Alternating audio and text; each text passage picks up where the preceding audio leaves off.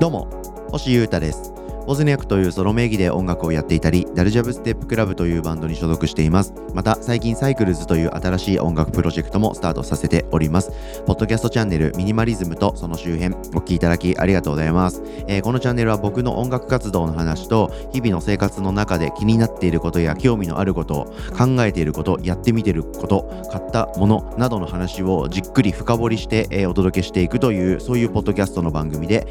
週3回程度更新しております、えー、最近は動画版も YouTube で公開しておりますんで、えー、従来の音声だけでもいいよという方、えー、映像があるんだったら見てみたいという方どっちも見ちゃうよという方お好きなフォーマットで好きなだけ楽しんでいただけたら嬉しいです。どうぞよろしくお願いいたします、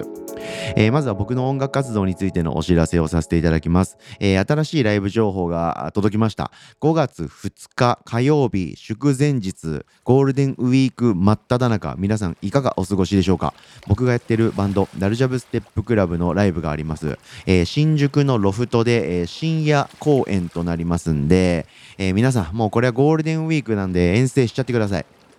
はい、ネイチャーデンジャーギャングというですね超伝説の音楽グループの10周年のイベントに僕らダルジャブ呼んでいただきました。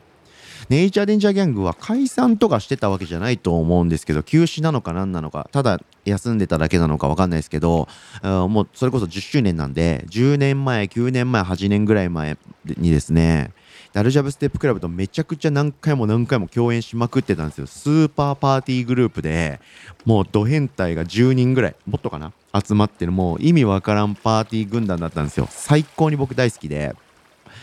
その人たちの10周年をお祝いできるということで、めちゃくちゃ嬉しい場に呼んでいただきました。はい、その名もウッドストック2023ということで、2023年はウッドストックが新宿で開かれるということで、胸熱ですね。最高、マジで。はい。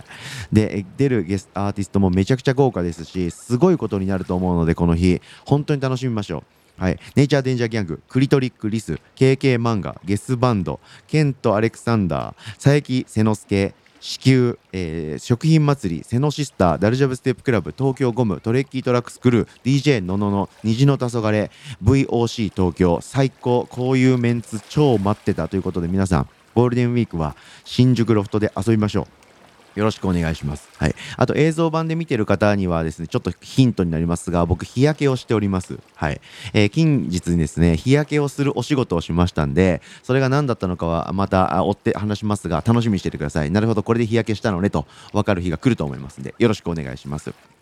さて、えー、すみません告知、告知が長くなりました。本編です。今日もですね、習慣のことを考えていっておりまして、その話をしたいと思っております。前回の続きです。はい。キングダムをですね、1日2話読み続けていくと大体1年ぐらいで読破できて幸せなんじゃないかという作戦を立てましてそれに向かっていろいろやってたっていう話を前回のポッドキャストではしましたそれが、えー、2022年の僕の1年間の人生でのまあ音楽活動とか仕事じゃないものについての目標というか1年の抱負だったんですけどそれがですねうまくいきませんでしてそのことについてしっかり振り返って習慣構築をもっとうまくできるように成長したいなという回です。はい。なんで皆さん、あの、キングダムに興味のない方も全然大丈夫です。あの、習慣構築って人生生きていく上でめちゃくちゃ武器になる考え方とか、暮らしのルーティンの組み上げだと思いますんで、そこの部分でぜひ皆さんあの共感していただけるとことか取り入れていただけるところがあれば暮らしにお役立ていただけたらなという考え方を、えー、吸収していただけたら嬉しいです。そして「キングダム」は面白い漫画なんでぜひ皆さん興味ある方読んでみましょう。一緒に。はい。えー、改めて前回を聞いてないよという方につい対してのざっくり復習というか僕は何を考えて何をやったのかという話ですが、えー、キングダムってえ2022年1月の時点でね、確か64巻ぐらいまで出てる漫画だったんですよ。で、今は1年間経ったんで、えー、もうあと3、4巻多分コミックス出てると思うんですけど。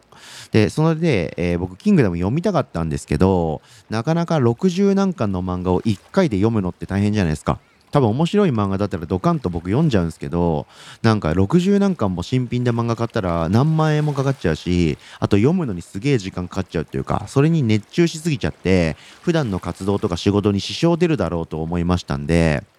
えー、ちょっとステイしてたんですよ。読まなかったんですよ。でも読みたいなという気持ちはあったまま、それで何年も過ごしちゃったんで、もうこれ読まなきゃ始まんないなと。でもさっき言ったように、熱中しすぎちゃうと危ないなという気持ちもあったんで、無理ないペースでしかし着実に続けるということで、1日2話、キングダムを読み続けたら、だいたい1年間ぐらいで最新までいけるっていう計算をしてですね、読もうと思ったんですよ。で、それをずっと続けてたんですけど、夏ぐらいにですね、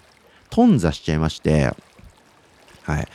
なんかいろいろあって読むのやめちゃったんですよ。なんだけど、またやっぱ読み直したいなという気持ちがありましたんで、え、41巻かな？はい。41巻ぐらいからですね、最近また読み始めました。えー、読み始めるっていう、読むっていう行動を再開しました。はい。で、現状確か67巻とか60何数巻まで出てるんで、あと25巻ぐらいかな。はい。読めば追いつけるという感じのところに来ていて、また僕は1日2話、はい。コミックスをのキングダムを読んでいくっていう暮らしを始めたわけなんです。はい。なんで、ままたここからね、1日2話、キングダムを読んで、追いつくぞと。最新に追いつきつつ、一気に読みすぎちゃって、時間はあまり持ってかれないようにして、習慣的に漫画を読むというのをやるぞっていう作戦なんですが、ちょっと待てと。じゃあなんで去年の夏頃に僕はキングダムを1日2話読む暮らしをやめちゃったのかということを考えて言語化しておかないとまた僕はなんとなく読むのをやめちゃうでしょうしはい。そこはすっきりしないと聞いている方々もなんかはっきりしないというかつまんないと思うんでそのことについて考えておこうと思います。はい。キングダム1日2話計画はなぜ破綻したのかということです。そもそもキングダムを2話読むのにかかる時間って大体5分ぐらいなんですよ。なんで多分1日の起きてから寝るまでの中で5分間の時間が取れなかった日っていうのは僕多分今までの1年間でないと思うんですよ。なんで、物理的に忙しすぎて読めなかったのではなく、読まなかった。読むのをやめちゃった時があって、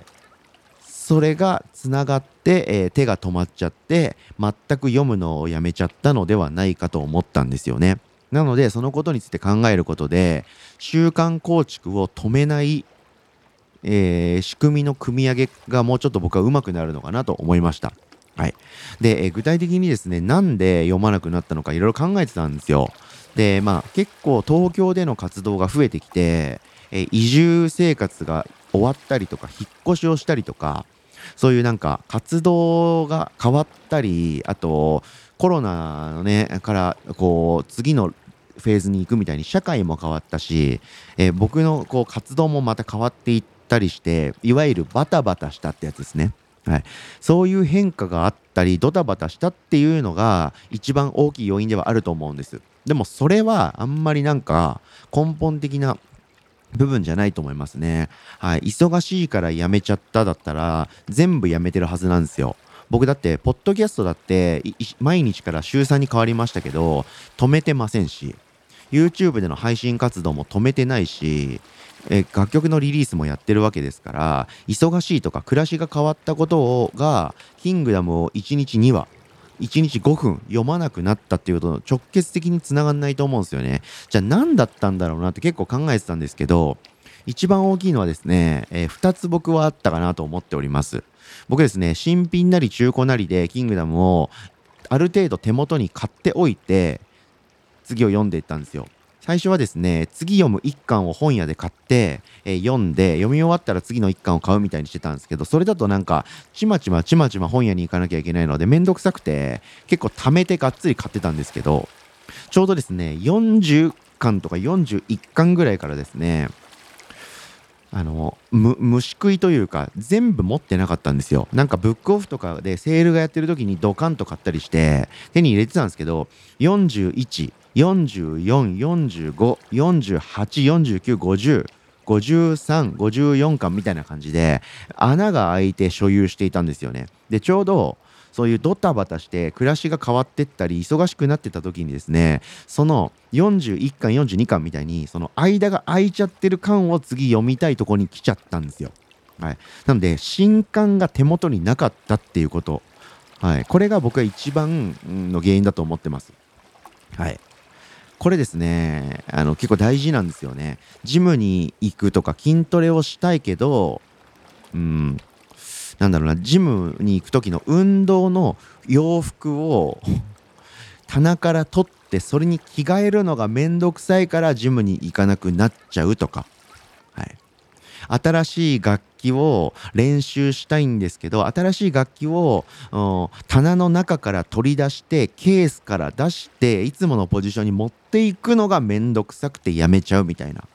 そういうことってすげえ多くて実際習慣構築が止まっちゃうのって多くの時にですねこういうことなんですよね。そのやってる行動自体は結構楽しいしやっていきたいことなんですけどその以前の問題というかそこに向かうまでに結構ハードルってあるんですよね。はい。なんで僕は Amazon でも何でもいいからとにかくキングダムの持っていない缶を手元に置いておくことがやっぱり重要だったと思います。それがありさえすれば1日5分だけですからね、僕キングダムを読む時間って。それだけパパパって読んで、あ、面白かったな。あ、また明日だ、ポンって本を置けて、それを繰り返せたんですよ。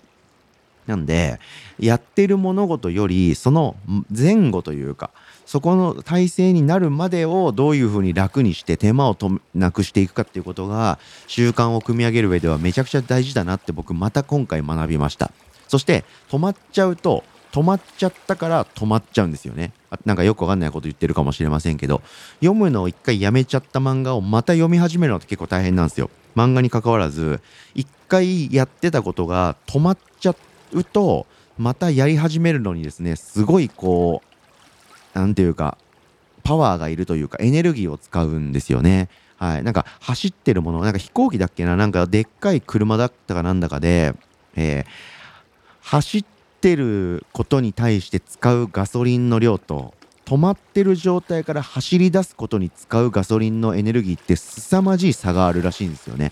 なんでゼロの状態から踏み出すってすっげえめんどくさいし心がすり減るんですよね。なんでできる限りそうならないようにゆっくりの動きでもいいから毎日ちょこちょこと続けて止めないってことってめっちゃ大事だなと思いました。はい、というわけでですね僕「キングダム」って漫画を読み進めて最新に追いつきたいんですけどなかなか追いつけない。なんで1日2話読んでなんとか追いつきたいのでそれがなんでどうやってやれば習慣にちゃんとなっていくのかめちゃくちゃ考えてやっていきたいと思っておりますんで皆さんもキングダム読みましょう。そして習慣について考えて自動でですね暮らしを進めて幸せな日々ストレスのない日々を送りましょう。ということで何かの参考になっている話であればこれ幸いでございます。今日もお聴きいただきありがとうございました。習慣の話でした。以上ミニマリズムとその周辺星歌がお届けしました。それでは今日も皆様元気にいってらっしゃい。バイバーイ。